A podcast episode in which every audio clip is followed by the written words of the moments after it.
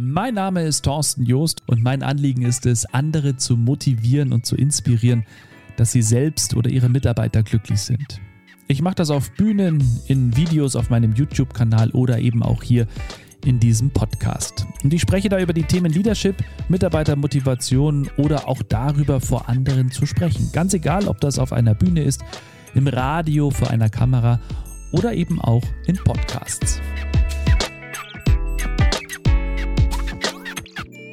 In meiner Zeit bei AIDA, da habe ich ja wirklich alle möglichen Menschen kennengelernt. Nicht nur aus über 35 Nationen, sondern auch Menschen, die ich schon mal gesehen habe, und zwar im Fernsehen. Einer davon ist Boris Henn. Und der eine oder andere wird sich vielleicht daran erinnern, Boris Henn war in Mitte der 90er Jahre Moderator von Explosiv auf RTL und der stand auf einmal eines Tages vor mir auf dem Schiff. Und zwar war er da zusammen mit einem Autor und die beiden waren eben an Bord, um so eine Lesereihe zu machen.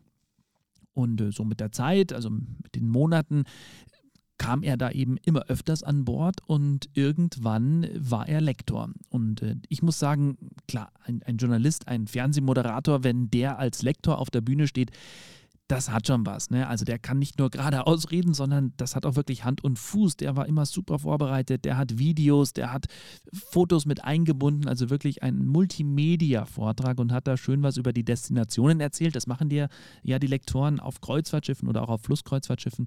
Und äh, die erzählen dann eben zu den Destinationen was, äh, zu besonderen Inseln über, keine Ahnung, Affenfelsen von Gibraltar und all so Sachen. Also ist schon immer sehr, sehr spannend und das ist auch immer sehr gut besucht im Theatrium, wenn der Lektor dann da auf der Bühne steht. Und Boris ist eben so ein Lektor. Und er war tatsächlich auch mal eine Zeit lang jemand, der Uniform getragen hat. Ne? Also er wurde auch ähm, Entertainment Manager, hatte auch den ein oder anderen Einsatz gemacht und war dann eben auch ein richtiges Crewmitglied. Denn man muss wissen, Lektoren oder eben auch so Edutainer, da gehören auch Autoren dazu, da gehören so Motivationstrainer dazu und, und, und.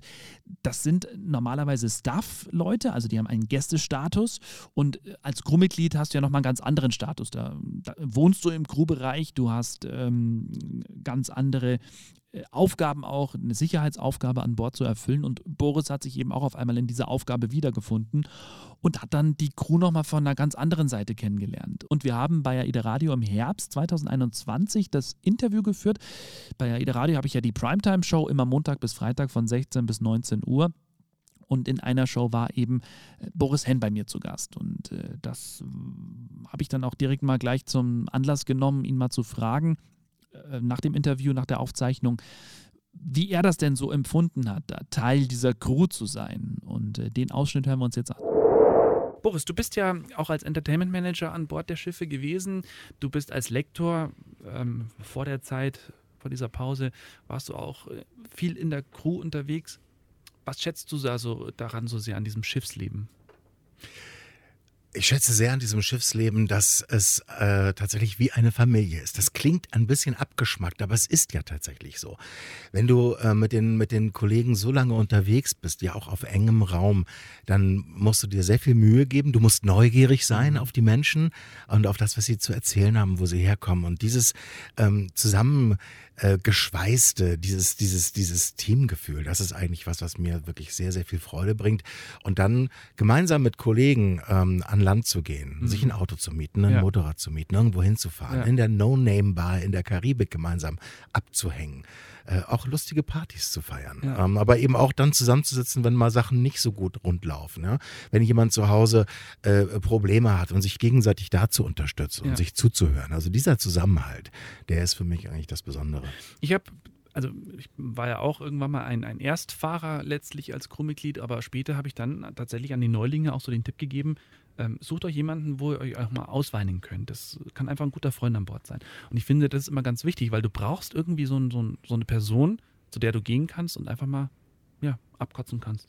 Ganz, ganz wichtig. Das ist vielleicht nicht immer unbedingt der Cabin Mate, also mhm. der, mit dem du ja. dir, äh, je nachdem, was für eine ähm, Funktion du an Bord hast, äh, in der Regel deine Kabine teilst. Das ist natürlich toll, wenn das so ist, wenn man sozusagen eine 13 Quadratmeter WG ja. dort auch hat.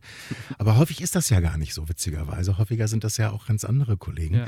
Und ähm, ja, man braucht so ein, zwei, drei gute Leute, äh, mit denen man wirklich sehr, sehr eng ist. Das ist wichtig. Also ja. das ist für alle Erstfahrer, glaube ich, der allerwichtigste Tipp, ähm, sich, äh, sich ähm, Vertraute zu ja. suchen und wo man auch wirklich ehrlich ist und ja. wo man auch mal sagen kann, boah, ich habe Angst oder ich fühle mich nicht gut oder ich bin unsicher. Wo man, Weil es gibt schlechte Tage auch. Na klar gibt es. So, sagen, ja. Es gibt ähm, gute und schlechte Tage. Es gibt auch Dinge, die, mit denen man nicht klarkommt. Und ganz ehrlich, ähm, an Bord, es soll ja alles so leicht mm. aussehen und so leicht sein, weil ja. wir wollen ja Menschen einen schönen Urlaub machen. Aber ganz ehrlich, äh, ich habe es als Erstfahrer damals als Crew ja selber auch erlebt, dass ich äh, eigentlich ein bisschen überfordert war mit all den Regeln und all mhm. den Dingen. Ja. Ich habe mich verlaufen auf dem Schiff, ja. äh, so in diesen Gängen da irgendwo Deck 2, Deck 3. Und da dann Menschen zu haben, die es gut mit dir meinen, ja.